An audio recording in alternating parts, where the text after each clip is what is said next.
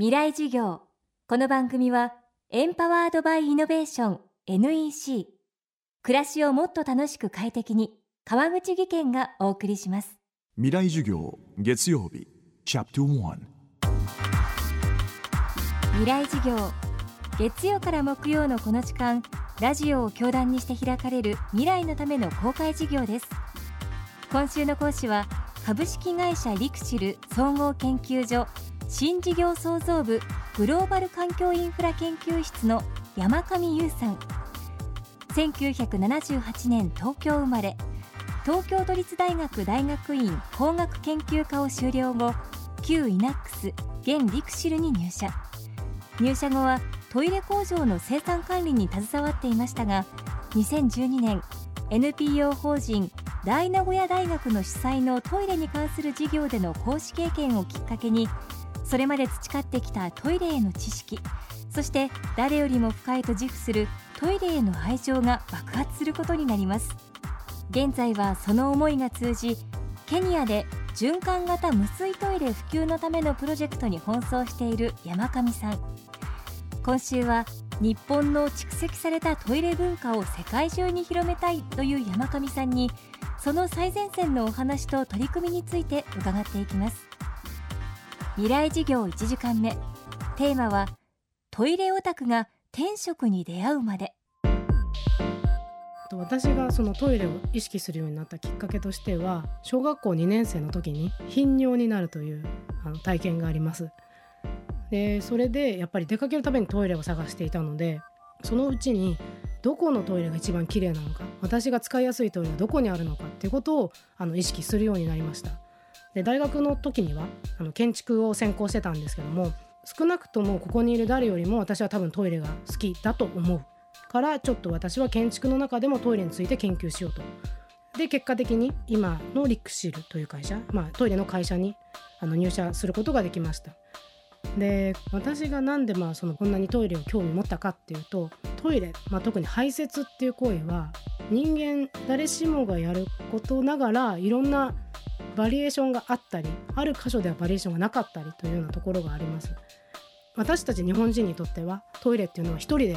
こっそりやるべきものっていうのがまあ一般的だと思うんですけど中国のニーハオトイレとかいうのはもう完全に扉がない壁もないようなところで隣の人たちと会話を楽しみながらするのがトイレ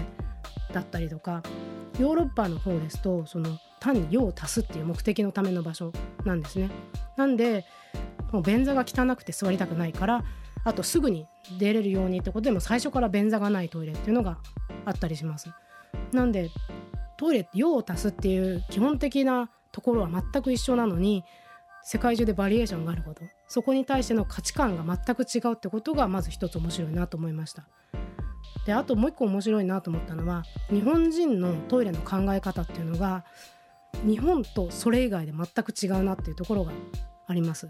日本のトイレの歴史とかを調べていくと使って自分が気持ちよく良いのはもちろんのことその後の人が気持ちよいこととかトイレの横で待ってる人への気遣いっていうのがあることにびっくりしたんです。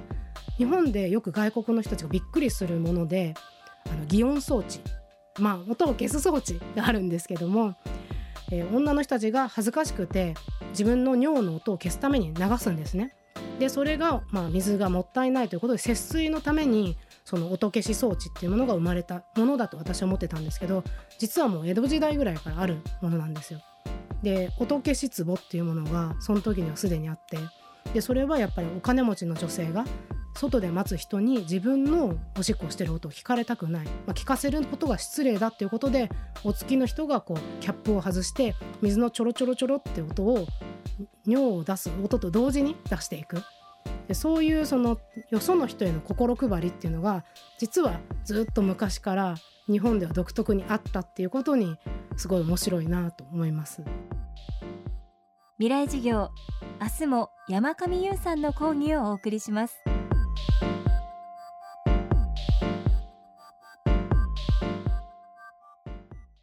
なぜ宇宙を目指すのか。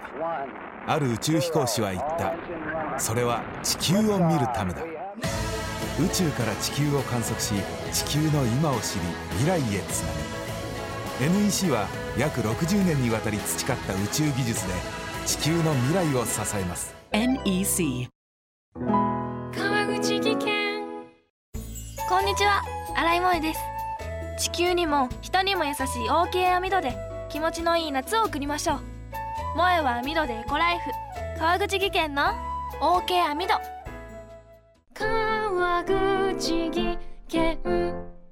未来事業。この番組はエンパワードバイイノベーション NEC 暮らしをもっと楽しく快適に川口義賢がお送りしました。